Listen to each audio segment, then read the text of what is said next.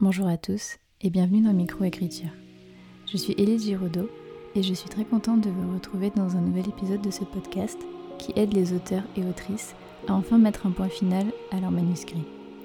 Tous les auteurs publiés ont un jour réussi à terminer leur premier roman. Pourquoi pas vous? Bonjour à tous et bienvenue dans un nouvel épisode de Micro-Écriture. Aujourd'hui, je suis avec Morgane Luc qui, euh, pour ceux qui me suivent depuis le tout début du podcast, euh, doivent euh, la reconnaître puisqu'elle était venue, je crois que c'était dans l'épisode 4 ou 5, je crois, enfin vraiment c'était au tout début du podcast. Donc je suis super contente de la recevoir à nouveau. Donc Morgane Luc, c'est l'autrice de Frontières numériques que vous devez sûrement avoir vu passer sur les réseaux sociaux, notamment la version relié, qui est absolument magnifique, que j'ai dans ma bibliothèque, qui orne ma bibliothèque de ses dorures et de sa magnifique couleur violette. donc du coup, bah, coucou Morgane, je suis super contente que tu sois là de nouveau sur le podcast. Oui, hello, bah, moi aussi je suis hyper contente. Je pensais pas forcément qu'on aurait l'occasion de repapoter, mais c'est un vrai plaisir, donc ravie d'être là. bah oui, bah écoute, on va essayer de faire un épisode par an peut-être sur les, nos, différentes avancées. donc là, aujourd'hui, on vient pour vraiment parler de Morgane, du coup, parce que la dernière fois, c'est vrai que tu nous avais pas mal parlé de tout ce qui était la communauté queer, les représentations dans les romans, etc. aujourd'hui, on va parler de Morgane et de, on va dire, un peu son sa manière de se remettre en question sur ce qui est le mieux pour elle et aussi du coup tout ce qui touche à l'anxiété, la santé mentale, etc. sur les choix qu'on fait. et je trouve ça super intéressant parce que déjà je trouve que Morgane a eu vraiment une super manière de réfléchir sur elle-même pour voir ce qui est bien pour elle. Et je trouve que c'était un super beau message à faire passer. Et aussi pour montrer qu'on a le droit de prendre des directions, de tester des choses dans la vie et de se rendre compte que ben, forcément c'était pas le mieux pour nous et c'est pas grave en fait, c'est ok. Donc ben, je vais d'abord la laisser se présenter pour ceux qui ne la connaîtraient pas. Et ensuite on attaquera sur ce sujet-là. Ok. du coup, c'est la partie la plus compliquée. Comme tu dis, on a enregistré avant un épisode ensemble déjà et genre pareil je demande toujours aux gens de se présenter et je ne sais jamais comment me présenter. Mais euh, du coup je m'appelle Morgane Luc je suis autrice de l'imaginaire et j'ai notamment du coup écrit et publié Frontières numériques en auto-édition.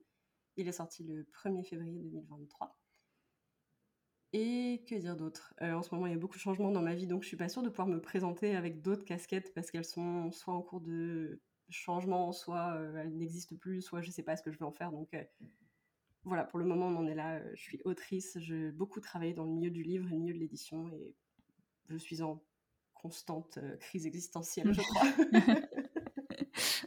ok. Euh, donc du coup, bah, si on parle euh, donc de frontières numériques, donc j'ai dit voilà qu'il est magnifique et tu l'as donc auto-édité. Est-ce que tu peux nous parler de bah, la jeunesse de ce roman? Comment comment l'idée t'est venue? Et du coup quand est-ce que tu as commencé à l'écrire? Euh, c'est une idée de roman que j'ai eue, si je dis pas de bêtises, en 2019. C'est un peu random, genre j'étais un soir dans mon lit en train de me dire euh, faut pas que je me couche trop tard parce que j'ai cours demain à 8h donc va falloir que je me lève à je sais pas quelle heure du matin. Mmh. Et en fait, impossible de dormir parce que j'avais cette idée qui a popé dans ma tête en me disant genre oh là là, je vois trop ces personnages dans un truc vraiment cyberpunk, un peu à la Code Lyoko, mais vraiment hyper poussé au Japon, dans le futur, avec plein de néons, plein de trucs et tout. Et ces personnages, je ne savais pas à ce moment-là, c'était Auguste et Jay. C'est les premiers qui sont arrivés, c'est leur relation que j'ai eue en premier en tête. Mhm. Et du coup, je me suis relevée. J'ai écrit plein de trucs dans un carnet, jusqu'à genre, je sais pas, peut-être 2 heures du matin. Et j'étais là en vrai, c'est pas top, mais je tiens un truc et il faut vraiment que je fasse, euh, faut vraiment que j'écrive euh, le bouquin. Et je l'ai pas du tout fait parce qu'à ce moment-là, j'étais en, voilà, j'avais fini une école d'écriture, donc j'avais écrit non-stop pendant deux ans sur plein de projets en même temps, sur des films, sur des, des projets de séries, des, des, projets de romans, et ça, j'en pouvais plus en fait. Juste, je me sentais pas capable de me poser et de d'écrire. En plus, j'avais repris des études, j'avais un mémoire, enfin bref, c'était pas du tout optimal. Mm. Et du coup, j'ai écrit Frontières numériques, j'ai commencé en septembre 2021. Après, un gros déclic aussi, euh, parce qu'en juillet 2021, on m'a apporté un traitement qui m'a littéralement, euh, je vais être un peu vulgaire, mais sauvé le cul, quoi. Mmh. C'est genre, je suis handicapée et ça se passait vraiment plus bien du tout. Et ce traitement est arrivé là un peu comme une deuxième chance. Et là, je me suis dit, si je la saisis pas et que je fais pas ce que je veux de ma vie, bah en fait, j'ai tout perdu, quoi. C'est vraiment idiot. Et ça a été un peu le déclic que j'attendais depuis 25 ans pour commencer vraiment à vivre et à écrire, en fait, juste à me dire, c'est le moment de te lancer et tu as le droit de te faire plaisir et tu as le droit d'essayer d'écrire. genre. Et du coup, mmh. c'est comme ça que j'ai commencé à écrire Frontières numériques. J'ai fait mon premier jet de septembre, mi-septembre, je crois, 2021 au 28, enfin 29 mmh. décembre, du coup, 2021. La réécriture après, de février à juin, j'ai fini le lendemain de mon anniversaire, donc le 24 juin, si je dis pas de bêtises, 2022. Et après, j'ai entamé le processus de publication avec bah, les relectures, les réécritures pour vraiment en faire un roman à publier. La correction, la maquette et tout ça et tout ça. Et il est sorti du coup 1er février 2023. Ok. Et du coup, ah ouais, avant ça, tu avais toujours. Est-ce que tu as ce truc, ce cliché que j'ai moi-même, de la fille qui a toujours voulu écrire, qui a toujours voulu écrire un roman, ou est-ce que c'est venu plus tard avec tes études justement? Mmh, pour le coup, j'ai toujours. Enfin, en fait, quand j'étais petite, je lisais beaucoup. Genre, je pense que, mmh. comme beaucoup de gens qui finissent dans l'écriture, mmh. j'ai commencé à lire des romans quand j'avais 6 ans. Parce que j'aimais trop, en fait. Je lisais Gaffy le fantôme au CP. Mais ça me suffisait pas, genre une page par jour avec quelques phrases et tout. Et donc, en fait, quand j'avais 7 ans, j'ai commencé à lire la saga Charmed. Donc, qui était une version écrite en livre bah, de la série télé Charmed qui passait sur M6 à l'époque. Et j'aimais trop, en fait. Et j'ai découvert après, un peu plus tard, j'avais 10 ou 11 ans, je crois, 11 ans, la Sarah Tara, la Sarah, la Sarah, la série, la saga Tara Duncan. Et là, ah je me suis dit, en fait, c'est vraiment le métier de certaines personnes d'écrire des livres. Genre, c'est pas juste un livre, il y a quelqu'un qui l'a écrit. Et mm. moi aussi, j'ai trop envie de faire ça. Du coup, j'avais toujours envie, j'ai toujours eu envie, je pense, euh, d'écrire. Mon père, en plus, écrivait et il nous lisait, ses, il nous contait ses histoires le soir et tout. Donc, ça m'a ah, vachement mis mm. dans l'ambiance, tu vois. Mm. Et, euh, et pareil, genre pareil, cliché, euh, cliché un peu d'auteurisme, mais j'écrivais plein de premiers chapitres que je finissais jamais parce que je savais pas du tout comment il fallait faire pour écrire un roman, tu vois. Mmh. Et du coup, j'ai écrit mon tout premier roman quand j'avais 19 ans, qui était un tout petit truc au final, parce que je crois qu'il fait genre 50 000 mots, mais un petit contemporain queer, tu vois, un truc un peu pipou dont j'avais besoin quand je faisais mes études. Mmh. Et c'était le chaos, mais à partir de ce moment-là, je me suis dit, genre, non seulement tu peux le faire, mais en plus, c'est trop bien et j'ai vraiment mm. envie de continuer. Et c'est aussi pour ça, tu vois, que après, j'ai fait mes études en, en école de ciné parce que je me disais, j'ai trop envie de professionnaliser ça et de voir, en fait, comment les gens font pour écrire, comment les gens font pour publier aussi, pour euh, produire des séries, des films et tout. J'ai mm. trop envie de vivre là-dedans, quoi. Ok. Et euh, donc, du coup, tu avais fait le choix euh, de publié Frontières numériques, donc qui est le titre de ton livre, en auto-édition. pourquoi ce choix du coup? À la base, je pense que c'était vraiment une histoire de patience aussi. Genre, le milieu de l'édition, c'est vachement long. Oui, c'est vrai. Mmh, mmh. Et je pense que j'avais pas trop la patience. Je savais aussi que c'était du cyberpunk, donc de la science-fiction. Et malheureusement, la science-fiction young adulte, c'est pas forcément ce qui fonctionne le mieux sur le marché français. Mmh et comme j'avais taffé dans l'édition, parce qu'entre-temps, du coup, j'ai fait mes écoles, mon école d'écriture, j'ai fait des études dans l'édition, j'ai été agent littéraire, j'ai été assistante d'édition en ME, tu vois, et du coup, je me disais, enfin, sachant que les maisons qui m'intéressent le plus, parce que c'est celles qui ont le plus de visibilité, de distribution, de moyens de com et tout ça, sachant que celles-ci, elles vont forcément pas être hyper intéressées par le bouquin, parce que c'est pas du tout ce qui se vend en ce moment, mmh.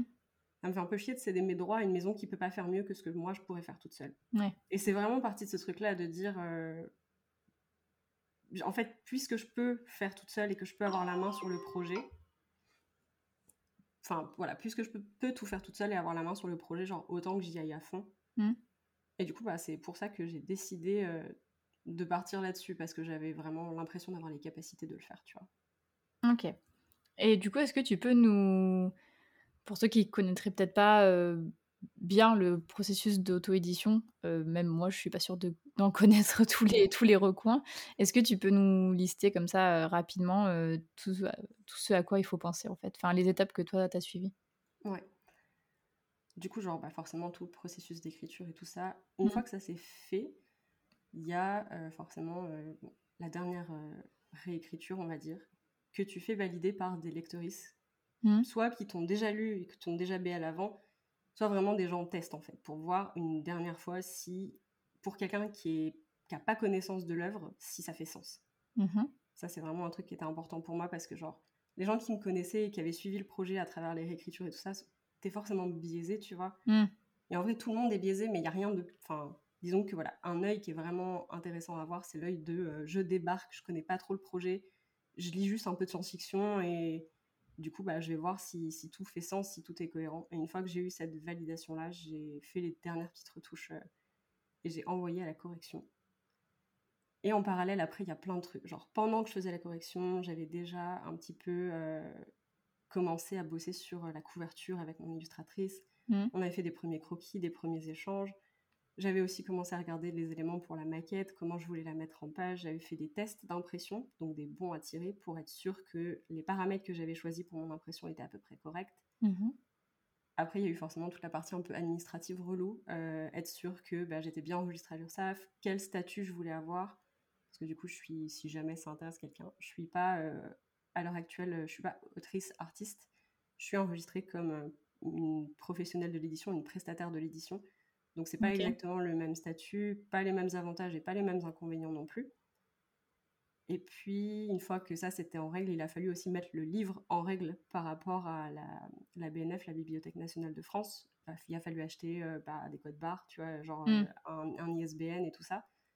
Il a fallu faire la déclaration du livre pour qu'il soit enregistré quelque part et que du coup j'ai le droit de le vendre et tout ça. Et puis euh, bah, l'impression, forcément, du stock total avec une campagne Ulule parce que je pouvais pas assumer les frais toute seule. Mmh et euh, la gestion du stock, euh, recevoir 500 bouquins sur une palette chez toi euh, le 27 décembre à 8h alors que le mec était censé passer début janvier. Heureusement que j'étais à mon appart parce que sinon on aurait eu l'air malin. Mmh. Et puis après, bah, faire tu vois, plein, de, plein de colis pour les précommandes. Et puis bah, après, assumer derrière le stock, faire sa distribution, donc préparer les colis quand il y a des commandes, préparer un site internet aussi pour qu'il y ait une boutique. Mmh. Et puis, bah, essayer de se placer en salon, essayer de se placer en dédicace, essayer aussi de se placer en librairie si c'est possible. Donc, euh, un peu tout ça en fait. Et le côté com et marketing aussi, qui n'est pas forcément mon point fort, mais. ok, d'accord. Il y a des trucs que j'avais même pas que j'avais même pas en tête, tu vois. Donc, euh, ok, donc bon, on s'en rend bien compte, c'est vraiment pas mal de taf. Euh, du coup, le, la campagne Ulule a, bien, a vraiment bien fonctionné, enfin, si je me rappelle bien. Euh, ça, t'as même explosé le compteur, je crois. ça... Ouais, je me plains pas du tout en vrai parce que. T'as as bien dépassé. Ouais. Donc t'as eu. réussi à. Pardon. Ah, vas-y. J'avais réussi à avoir un peu plus de 120 livres précommandés, si je dis pas de bêtises, en papier. Mmh. Du coup, ça c'était assez chouette aussi parce que Enfin, la barre descend, tu vois, tu te dis toujours je vais pas l'atteindre et au moment où tu l'atteins, t'es genre en fait si je mettais 100 personnes dans une pièce là, ces 100 personnes auraient mon livre dans les mains et c'est terrifiant quoi. Ah oui, ouais. Ouais, c'est terrifiant mais c'est cool aussi en vrai. Ouais, c'est clair. ok, donc du coup ça, ça s'est bien passé, donc tu as pu euh, bah, faire euh, ton lancement euh, donc le 1er février comme, comme prévu. Du coup, comment ça s'est passé pour toi? Qu'est-ce qui s'est passé? Est-ce que tu as eu du coup des commandes régulières au fur et à mesure Enfin voilà. Mmh. Est-ce que tu peux nous raconter à partir du 1er février ce qui s'est passé? Alors, je vais pas mentir, genre, je, casse un peu direct le mythe. Euh, au 1er février, j'étais hyper contente de ma sortie, c'est pas du tout le souci, mais j'avais déjà un mois et demi, enfin, j'avais déjà un mois en fait de précommande dans les pattes. Mmh. Donc, j'avais déjà envoyé genre, euh, enfin, plus de 120 exemplaires du coup, parce que j'avais eu des commandes hors Ulule, donc j'ai envoyé à peu près 150 livres en l'espace d'un mois. Donc, mmh. j'en avais déjà un peu marre, on va pas se mentir. Voilà. Mais du coup, le 1er février, ça se passe super bien. Je fais mon lancement. Je reçois pas mal de commandes, honnêtement. Je pense que j'ai eu 50 commandes le premier jour euh, dans, les, dans les premières 24, euh, 24 euh, heures. Donc, ça, c'était hyper impressionnant. Enfin, j'étais vraiment très, très contente. Depuis, forcément, j'ai pas 50 commandes par jour. Hein, on va pas, on va pas se mentir. Mais c'est cool aussi parce que le rythme est moins difficile à, à garder. Parce que vraiment, les allers-retours à la poste, à un moment, je me suis dit, mais euh, je vais commencer à creuser le sol, en fait, tellement je passe là. C'est abusé, quoi. Donc euh, voilà, mais euh, là, je dirais que j'ai, ouais, je sais pas, genre, sur des bonnes semaines, j'ai peut-être une commande par jour. Sur des semaines un peu plus creuses, j'ai peut-être une commande par semaine, tu vois, genre, c'est, c'est hyper fluctuant pour le coup, et je n'ai pas du tout le contrôle là-dessus, donc ça me dérange pas. Mais voilà. Ok, donc là du coup ton, ton roman de toute façon il est, il est toujours euh, accessible, enfin il est toujours en, auto-édition, euh, tu l'as pas euh, tu l'as pas arrêté ou enfin du coup t'as pas t'as pas écoulé le stock, enfin t'as encore des livres où t'as refait imprimer? Non, il m'en reste encore. je pense qu'il m'en reste. Bah, il doit m'en rester à peu près 200. J'en ai vendu un peu plus de 300. Donc, tu vois, il doit m'en rester bah, moins de 200, mais je sais pas. Oui, J'ai pas fait mes stocks depuis genre un mois et demi, donc je sais pas combien. OK, d'accord. Très bien et hem, du coup, donc tu as décidé, il y a quelques semaines de tenter l'aventure, donc avec ce même roman, en maison d'édition. Est-ce que tu peux, du coup, nous dire pourquoi enfin, avant de nous parler vraiment du du côté, stress que ça a engendré, ce ce changement-là, nous dire, en fait, pourquoi enfin, quels aspects de l'auto-édition ne te convenaient pas et qui ont, du Mmh. coup, amené à entamer une réflexion, du coup, pour finalement, changer enfin, on va dire pas changer d'avis, mais bifurquer, enfin, prendre un autre chemin, on va dire? Ouais. Heu, bah, disons qu'en fait, genre, assez rapidement après le 1er février, je me suis rendu compte que j'étais en train de faire un burn-out et il a fallu, tu vois, genre, sans rentrer plus dans le détail pour le moment, mais il a fallu que je me remette un peu en question sur pourquoi je me sentais Ouais. comme ça, pourquoi ça allait pas et il s'avère que, heu, mon plus gros problème, on va dire, ça a été de me rendre compte que maintenant que le roman était accessible et qu'on pouvait l'acheter, j'avais énormément de mal à en parler. Il y a eu une cassure un peu entre le fait que j'étais autrice et le fait que j'étais aussi commerçante. OK. Et ça, pour le coup, je l'ai super mal vécu parce que bah, j'osais plus parler de mon livre. J'osais pas, genre, tu vois, des fois, c'est juste. Mais c'est comme ça, genre, t'es trop contente de ce que t'as fait. Mmh. T'es là, ouais, cette phrase-là, elle est trop bien et tout. Et quand t'es en train d'écrire, c'est trop fun de partager ça avec des gens et de dire, ouais, putain, regarde, meuf, j'ai écrit ça, j'aime trop, qu'est-ce que t'en penses et tout. Mmh. Et là, c'était plus possible en fait. Genre, soudainement, j'avais l'impression que je pouvais plus fangirler sur ce que j'avais fait parce que on allait me juger, parce que c'était peut-être prétentieux, parce que les gens ils allaient penser que je, je forçais en fait pour qu'on achète mon bouquin et tout. Et pour moi, d'avoir la casquette de commerçante de mon livre, c'est ça a été mais hyper difficile à gérer en fait. Euh, Je me suis vraiment, euh, je sais pas, genre rétractée dans ma coquille en fait. Mmh. Et j'osais plus rien dire. J'osais plus rien faire en fait. C'était juste, il y avait de l'argent dans l'équation en fait. Et c'est ça, pour moi, ça passait pas. OK. Donc du coup, c'est plus la l'aspect, heu, communication, heu, qui t'a qui t'a bloqué en fait, heu, c ouais. Ouais. Genre vraiment ça, parce que je me suis dit, enfin, si le fait de, de vendre mon roman en auto-édition, ça me, ça me mine au point que je suis même pas capable de parler de ce que j'aime le plus au monde, Mmh. il y a un problème, quoi. Genre, ça va vraiment pas. Mmh. Et OK. après, bah, t'ajoutes à ça euh, tous les trucs un peu relous. euh, faire la distribution, c'est chiant. Faire les stocks, c'est chiant. Faire les budgets, c'est chiant. Et en plus, moi, j'ai un énorme euh, trigger sur l'argent et sur le, les chiffres. Mmh. Donc, genre, regarder l'argent arriver, c'est l'angoisse. Est-ce que c'est beaucoup? Est-ce que c'est pas beaucoup? Est-ce que c'est assez? Est-ce que c'est pas assez? Combien font les autres? Tu vois, genre vraiment des trucs comme ça. Est-ce que je vais pouvoir manger ce mois-ci? Parce que du coup, je suis en freelance aussi à côté. Mmh. Donc, j'ai vraiment ce truc d'incertitude financière qui pesait vachement sur moi. Et j'étais là, mais en fait, j'en étais au stade où je recevais une commande, j'étais stressée. Je recevais pas de commande, j'étais stressée. Je me disais, genre, pourquoi les gens l'achètent Pourquoi les gens l'achètent pas À l'aide? Enfin, c'était ridicule. Ouais. Ça, c'est vachement genre. euh, des ruminations anxieuses, t'as pas forcément le contrôle dessus, il n'y a pas Mmh forcément de logique, mais Ah oui. c'est hyper angoissant. OK. Et heu, donc du coup, heu, tu t'es rendu compte de ça à à peu près à quel moment? Enfin, c'était direct au lancement ou ça a mis un peu de temps? Ça a mis un peu de temps à arriver quand même parce que c'est mes parents qui m'ont signalé en premier que ça allait pas, que j'étais vraiment pas bien et genre je l'avais pas vraiment vu. Moi j'étais là non mais t'inquiète, je vis ma meilleure vie et tout, je commence à écrire un nouveau roman et euh, bon ça n'a pas fonctionné du tout. Mmh. mes parents m'ont dit il faut quand même que tu réfléchisses à pourquoi ça va pas. Mmh. Et en fait, la réponse, elle est venue presque immédiatement dans cette même conversation. Au moment où mon père m'a posé la question, j'ai dit, je crois que j'ai pas envie d'être en auto-édition, c'est trop dur, quoi. Mmh. Donc c'est un peu comme ça que c'est venu pour le coup. euh. Mais je dirais genre fin février quand la réalisation elle a commencé à arriver et mi-mars quand j'ai commencé à assumer que j'allais faire un autre choix. OK, d'accord. Et ah oui, parce qu'on est en juin. Je sais pas pourquoi je me croyais en Ouais. décembre, j'étais là, non mais j'étais là, mais en fait, il y a il y a hyper longtemps, pourtant j'ai pas l'impression que ça fait si longtemps.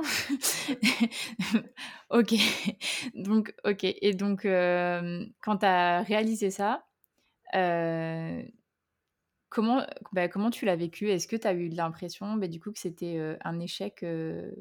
Est-ce que tu as l'impression oui, enfin, parce que moi je pense qu'on a un peu le même rapport à l'échec. moi, j'ai un, gros problème avec l'échec depuis toujours, mais on va pas faire ma psychanalyse ici.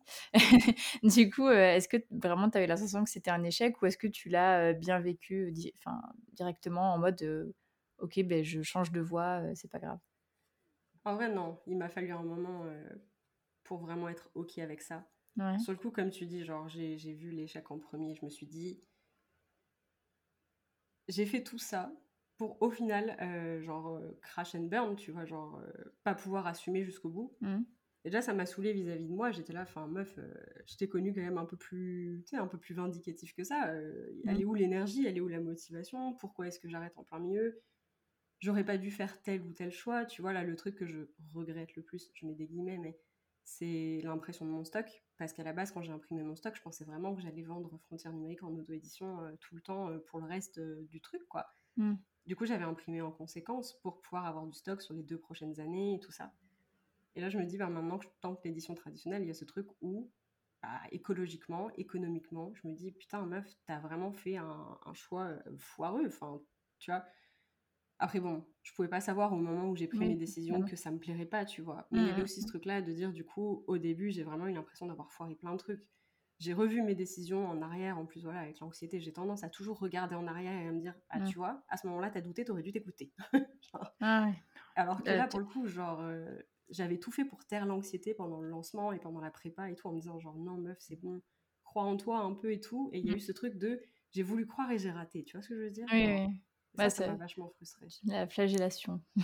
Exactement. Mmh du coup, il a fallu un moment et j'en ai pas parlé. Je voulais en parler sur Instagram, tu vois. Je me disais, au moment où je serai prête, il faudra bien que je dise aux gens que je vais tenter l'édition traditionnelle parce que je voulais pas cacher ça hmm.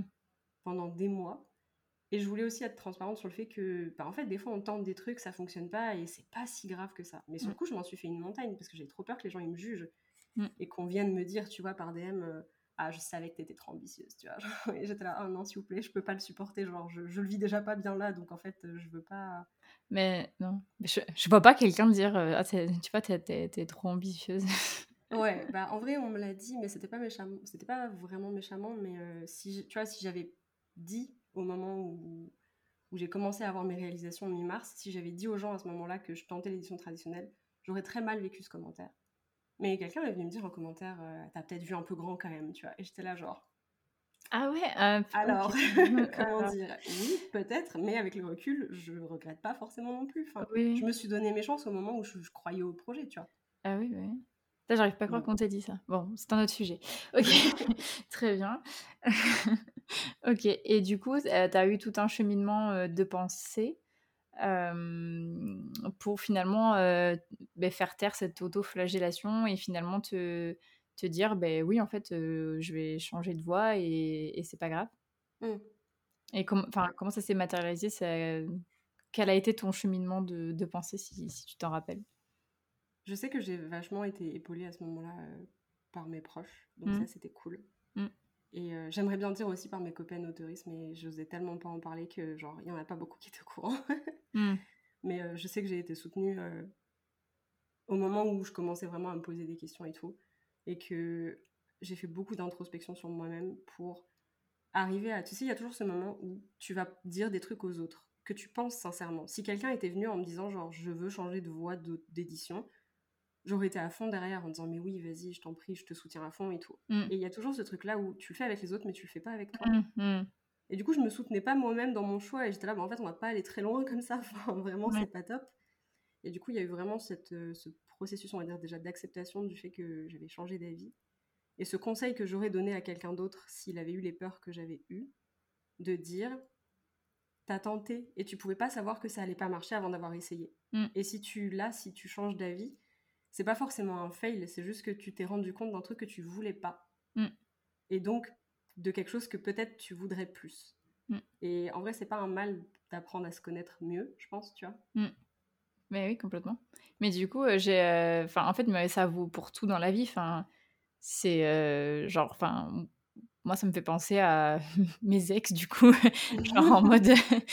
Ben, en fait, j'ai vécu ça avec cette personne et en fait, j'en veux plus, quoi. Enfin, je veux plus revivre ça mmh. avec d'autres personnes, mais même avec des amis, avec des le travail, des voies dans les études et tout et en fait, personne peut nous blâmer pour ça et pourquoi, on, pourquoi ce serait pas la même chose avec la voie qu'on choisit pour s'éditer quoi? Enfin mmh. c'est pas pas gravé dans le marbre quoi c'est exactement ça et du coup même je suis sûre que le fait d'avoir vécu cette aventure avec l'autodition enfin que tu vis encore maintenant mais d'avoir fait tout le processus vraiment pour arriver même jusqu'au lancement ça t'a quand même appris des choses que tu n'aurais jamais su si tu n'avais pas tenté quoi ouais de ouf parce que j'avais déjà été assistante d'édition du mmh. coup et agent littéraire dans des entreprises et tout ça.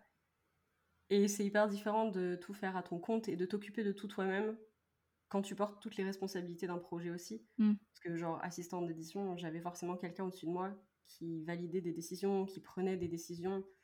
Et moi j'étais plus genre en train d'exécuter des trucs que de vraiment valider des choses, tu vois. Et donc c'est vrai que des fois ça t'ouvre les yeux sur plein de trucs, genre j'avais jamais été à ce point en contact avec les imprimeurs, par exemple. Hmm. Genre, euh, bon, sinon, moi, je validais des BAT avec ma patronne à l'époque, mais je prenais pas les décisions d'impression, tu vois. Hmm. Donc, euh, ça, c'était tout un pan un peu nouveau du truc que j'avais jamais fait. Donc, c'est vrai que ça apprend pas mal de trucs. oui, tu m'étonnes. Et du coup, mis à part euh, la communication, par exemple, sur les réseaux sociaux, donc que tu avais du mal à, bah, assumer, que tu avais l'impression d'être une grosse forceuse, un truc comme ça.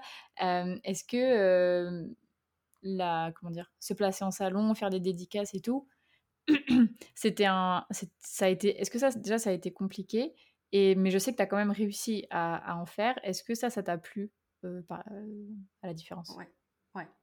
En vrai, c'est hyper compliqué de se placer parce que particulièrement pour une personne introvertie, anxieuse, ça demande beaucoup d'énergie de contacter des gens et de soumettre des dossiers et tout ça. Mmh. Et ça demande aussi beaucoup d'énergie, c'est con, mais d'attendre les réponses. Mmh. C'est un peu un point d'interrogation au-dessus de ta tête pendant euh, un mois, le temps que les dossiers et les candidatures soient évalués, et t'es un peu en mode euh, PLS, quoi. Sachant que les ventes de ton roman dépendent potentiellement de, du fait que t'es placé en salon ou pas, quoi. Il y a aussi pas mal de salons euh, du début de l'année du coup que j'ai raté parce qu'au moment où c'était les envois de candidature, moi j'étais en train de faire mon travail éditorial et je regardais pas du tout plus loin. Du coup j'ai foiré, enfin j'ai foiré. C'est pas du foirage vraiment, mais j'ai raté plein d'opportunités, tu vois. Et j'avais aussi ce truc là de dire ah non il y avait ce salon là ce week-end, putain je suis trop nulle, j'aurais dû y penser, mais juste bah c'est trop tard en fait. Puis j'y ai pas pensé donc c'est pas grave. Mais ça c'était stressant. Et puis en librairie après ça allait parce que j'ai eu de la chance, j'ai été euh, en j'ai pu me placer en librairie en dédicace et tout ça.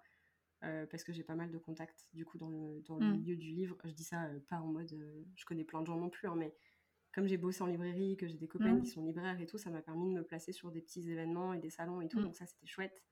J'ai eu des opportunités aussi, voilà, une petite maison d'édition qui m'a invité à partager le stand sur la Japan, la Japan Touch à Lyon, tu vois, enfin, qui étaient des trucs que j'aurais pas pu avoir si j'avais pas été sur les réseaux et si j'avais pas eu un peu de, de gens en fait dans le milieu avec moi. Et c'est des événements que j'ai surkiffé. Genre, euh, c'était vraiment super sympa et c'est hyper fun et j'adore parler avec des gens en fait. Je trouve ça trop cool.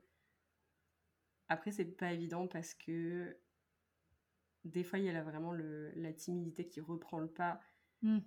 Le fait de ne pas savoir si je parle trop aux gens, si je leur parle pas assez, s'ils sont à l'aise quand ils viennent me parler ou pas. Genre, tu sais, il y a toujours ce truc d'anxiété sociale. Vraiment, en fait, l'anxiété, pour moi en ce moment, c'est vraiment ce qui m'empêche d'être en auto-édition parce que ça me crée trop d'angoisse et je mm. peux pas je peux pas avoir ça en plus euh, en charge mentale tu vois mm. mais du coup ouais quand les gens ils venaient me voir en, dédicace pour parler et tout je me disais enfin est-ce que la personne elle est partie elle est vraiment contente qu'on ait papoté ou est-ce que genre secrètement elle me déteste? Est-ce qu'elle se dit oh, elle était quand même mieux sur Instagram quand elle ouvrait pas sa gueule tu vois? Mm. des questions comme ça en mode genre euh, à l'aide quoi qui suis-je? Enfin OK, je vois. Et, et du coup, là, tout à l'heure, tu nous as dit un truc, c'était que c'était aussi angoissant d'attendre les réponses. là, du coup, tu as, envoyé Frontières numériques en maison d'édition. tu t'as envoyé quand, du coup, avant de, de passer à la prochaine question? Mmh, J'ai fait tout mais J'ai fait mon premier envoi le 19 avril. Et après, là, tu vois, j'en ai refait un hier sur une EME qui venait d'ouvrir, enfin, qui venait d'ouvrir ses créneaux de soumission. J'avais validé qu'ils avaient leur soumission ouverte et que je voulais leur envoyer. Ok. Et du coup, tu as envoyé à combien de maisons à peu près? Pour le moment, 5. Il y en a deux de plus dans ma liste, mais leurs soumissions sont fermées et elles devraient ouvrir dans l'été avec des concours, donc je croise les doigts. Ok. Et euh, du coup, tu as quand même ce truc d'attente. Est-ce que c'est du coup, comment est-ce que tu le vis, heu? Parce que du coup, bah, il y a des je pense doit y avoir des avantages et des inconvénients dans les 2 sens. Du coup, est-ce Mmh. que ça ça c'est aussi compliqué avec, heu, ton anxiété? En vrai, ouais.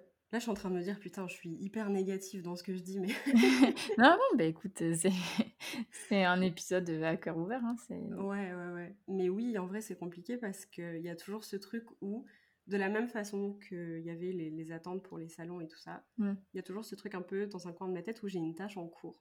Genre, je sais que là, Frontières numériques est en attente d'examen chez des maisons d'édition mmh, et en fait, c'est hyper difficile à gérer pour mon cerveau parce que genre, consciemment, je sais qu'il faut que je fasse autre chose. Je vais pas rien faire pendant 6 mois en espérant avoir une réponse, quoi. mmh, Mais au niveau de l'anxiété, quand ça prend un peu trop de place dans ma tête et que j'ai du mal à fonctionner, heu, on va dire «normalement» entre guillemets, heu, c'est tendu parce que du coup, genre, heu, je suis stressée à l'idée de passer sur un autre projet. Genre, j'ai la en fait, j'ai un peu l'impression, tu vois, de trahir Frontières numériques vu qu'il est pas fini, vu qu'il y a mmh, un un truc, il y a il y a une suite, tu vois? Il y a il y a un renouveau dans le projet, j'ai relancé la machine et je me dis genre: «Si je m'en détourne, est-ce que je trahis le projet?» tu vois? Alors qu'en fait, pas du tout, enfin, c'est vraiment un un sentiment émotionnel, heu, un attachement émotionnel, on va dire, qui là, va virer sur le malsain parce que genre, il y a pas de trahison, heu, du tout, enfin, mmh, mmh, c'est mmh. un bouquin quoi, on va tu vois? Je je veux dire, faut que je me calme aussi, mais ouais, il y a ce truc de dire, heu, faut faut que comment dire?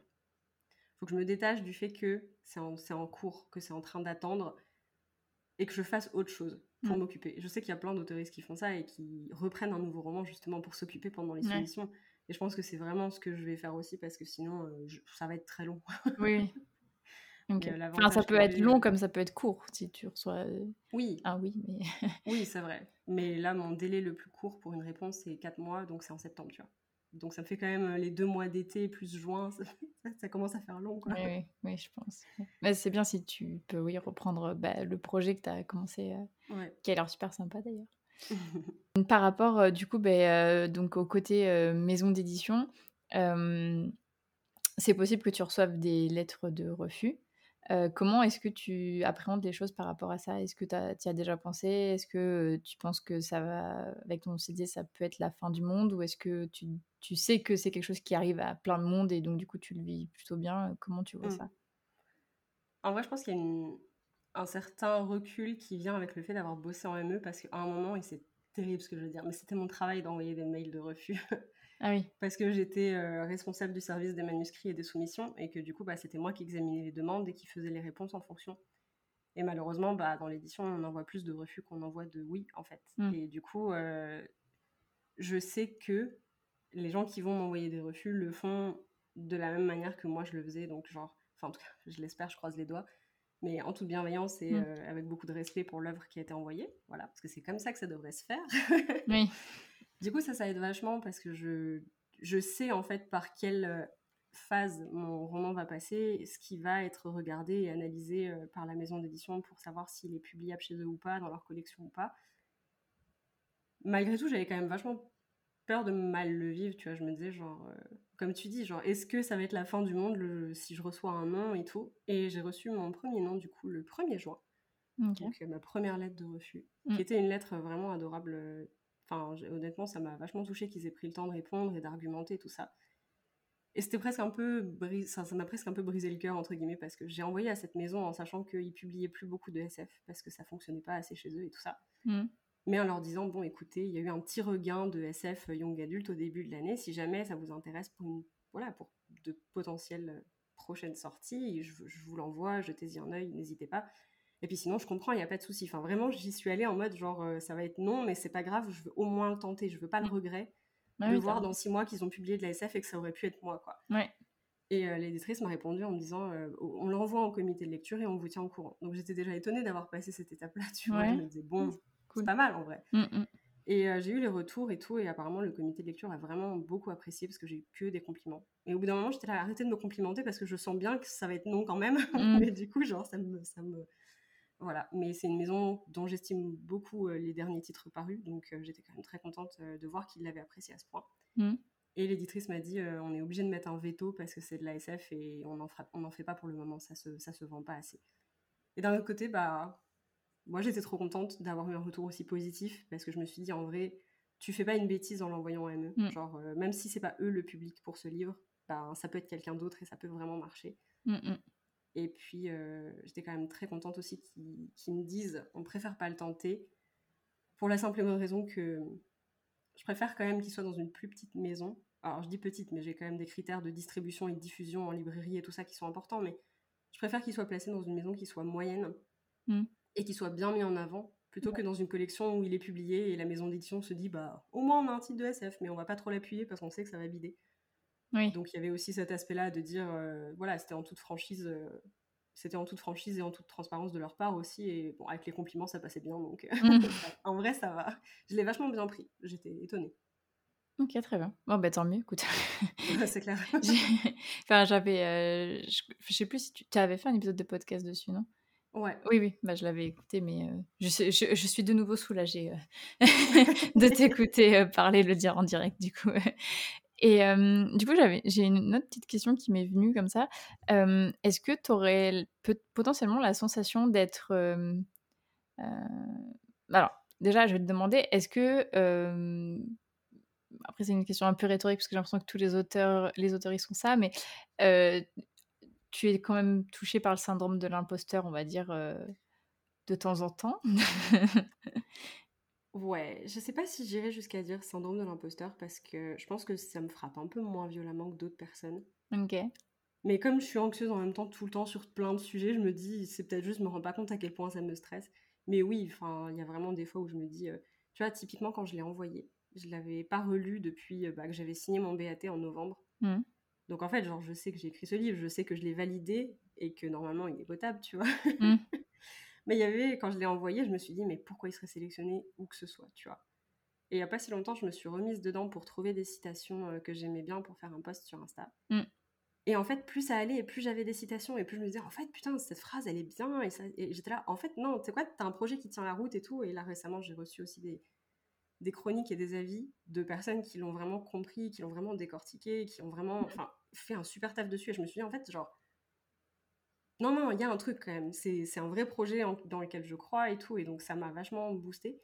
Mais c'est vrai que quand je l'ai envoyé, j'ai eu un moment après les premiers envois où j'étais là, de toute façon, ce sera forcément non partout. Je sais pas à quoi tu t'attends. Euh, tout le monde va le trouver nul et se dire, bah, c'est normal euh, qu'il ait pas fait beaucoup de ventes ou qu'elle en ait marre de l'auto-édition, genre, euh, c'est de la merde, tu vois. Et en vrai, là, ça va. Pour le moment, je suis plutôt équilibrée, je me sens pas trop mal. Donc, syndrome de l'impostrice un peu. Oui. Mais en ce moment, ça passe. en ce moment, pas trop. Ok.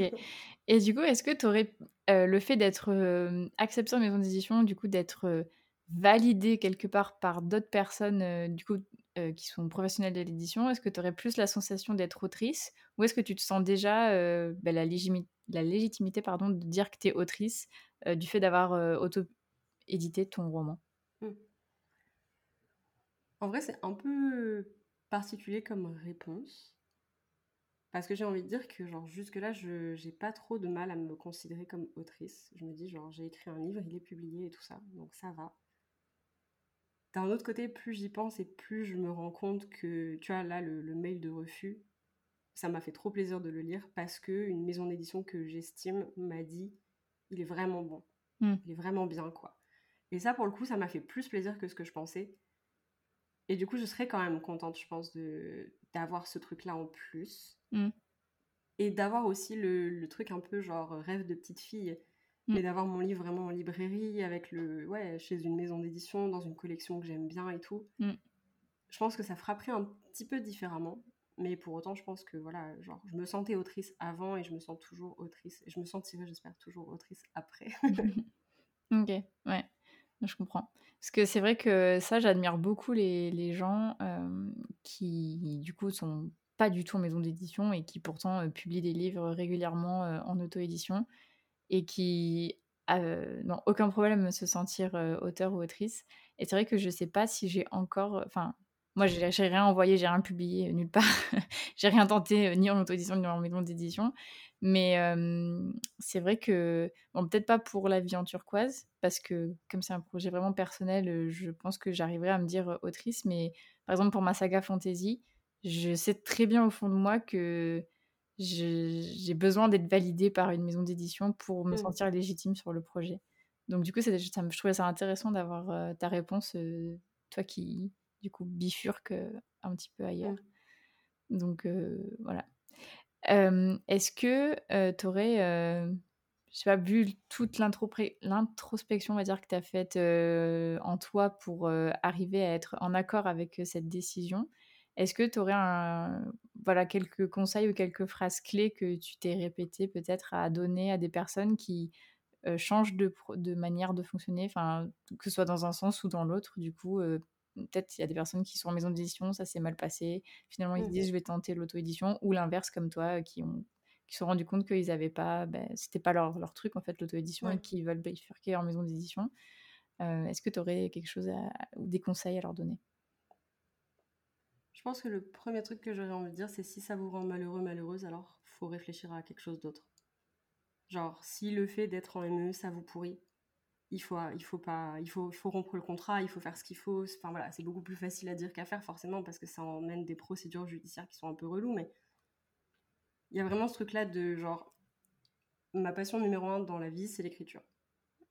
Et si être en auto-édition, ça ruine l'envie d'écrire pour vous, parce que c'est ce qui s'est passé pour moi au moment où euh, j'ai commencé à faire des changements, où j'ai commencé à, à, voir un peu que ça n'allait pas, je n'avais plus envie d'écrire. J'y arrivais plus. Je me mettais devant mon PC, je me mettais à pleurer, j'arrêtais tout et c'était fini. Et ça a mmh. duré trois mois. Mmh. Et si, voilà, si ce que vous entreprenez pour votre livre, ça vous rend malheureux, malheureuse, si ça vous donne plus envie d'écrire, bah c'est peut-être pas le meilleur choix pour vous là tout de suite. Et si c'est le cas, il n'y a aucun mal à ça. Même si, voilà, sur le coup, ça fait forcément super mal, on n'est forcément pas très bien, on a l'impression d'avoir raté, on a l'impression qu'on n'est pas très bon, pas très bonne. En vrai, c'est pas grave. Genre, la vie, c'est une suite d'expériences. Et mmh. à un moment, si on rate rien, bah, on n'apprend pas. Et si on rate rien, ça veut aussi dire qu'on n'a rien tenté. Mmh. Mmh. Et il n'y a rien de pire, je pense, que d'avoir des regrets dans 10 ans et de dire Ah, si j'avais su, peut-être que j'aurais quand même tenté. Genre, il faut pas, il faut pas vivre comme ça. En tout cas, j'ai pas envie de vivre comme ça. Donc, euh, c'est un peu, voilà, je pense, mes trucs principaux. Après, on conseille vraiment euh, écoutez-vous, entourez-vous. Euh, n'ayez pas peur aussi de, voilà, de vous dire, euh, d'être bienveillant, bienveillante avec vous. Je disais, c'est vraiment pas facile, honnêtement, parce qu'on a toujours la barre beaucoup trop haut avec soi-même. Et à un moment, il faut quand même vraiment s'écouter, accepter qu'on a envie de changer d'avis, parce que c'est de là que ça part à la base aussi. Mm. C'est une envie et une impression, en fait, qu'on n'a pas forcément pris le bon chemin au bon moment. Mm. Se dire qu'aussi, c'est pas parce qu'on arrête maintenant qu'on pourra jamais reprendre plus tard. Si un jour j'ai envie d'auto-édition à nouveau, pourquoi pas, mm. tout simplement. Des fois, il y a des choses qui sont pas faites pour se passer au moment où on les fait. Mm. Et c'est pas, c'est pas dramatique. Genre, rien n'est une fin en soi euh, par rapport à l'écriture et par rapport à la publication. Donc, euh, voilà, c'est un peu, euh, un peu le message de fin. ok. Et je dirais même, ça me fait penser à une phrase qui est, je sais plus, je sais pas si je vais bien la dire, mais il y a quelqu'un qui disait que dans la vie, le pire qui puisse nous arriver, c'est qu'il nous arrive rien. Mmh.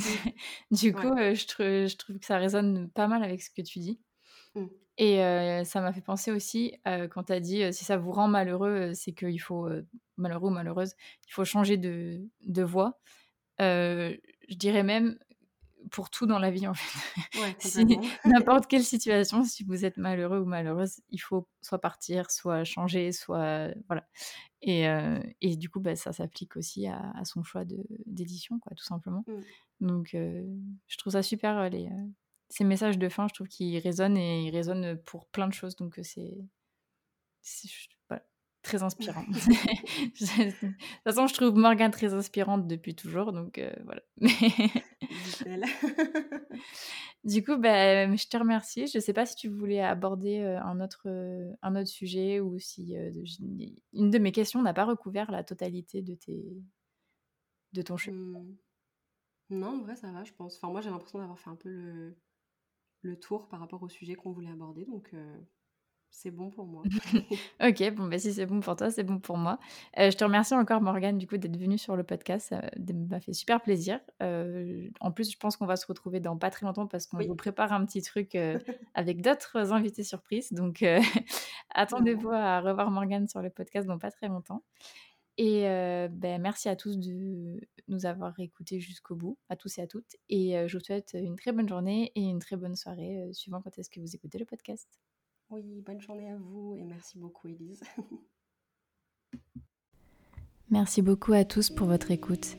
N'hésitez pas à noter le podcast sur la plateforme sur laquelle vous l'écoutez et à y laisser un commentaire si vous le pouvez. Cela m'aide énormément au référencement et à faire connaître le podcast. Si vous voulez venir témoigner d'une expérience qui vous est arrivée en tant qu'auteur ou autrice, ou bien nous faire part d'une difficulté que vous avez réussi à surmonter pour l'écriture de votre premier jet, n'hésitez pas à m'écrire sur Instagram ou bien à l'adresse mail elise.giraudot.contact.gmail.com. À bientôt